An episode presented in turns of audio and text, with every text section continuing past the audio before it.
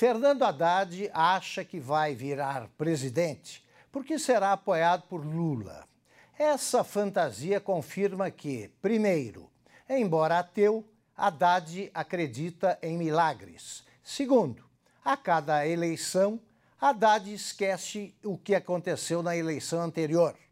Em 2016, ao tentar reeleger-se com o apoio de Lula, o então prefeito de São Paulo naufragou já no primeiro turno. Com a descoberta do maior esquema corrupto da história, Haddad vai afundar de novo e, desta vez, sem chance de escapar do afogamento.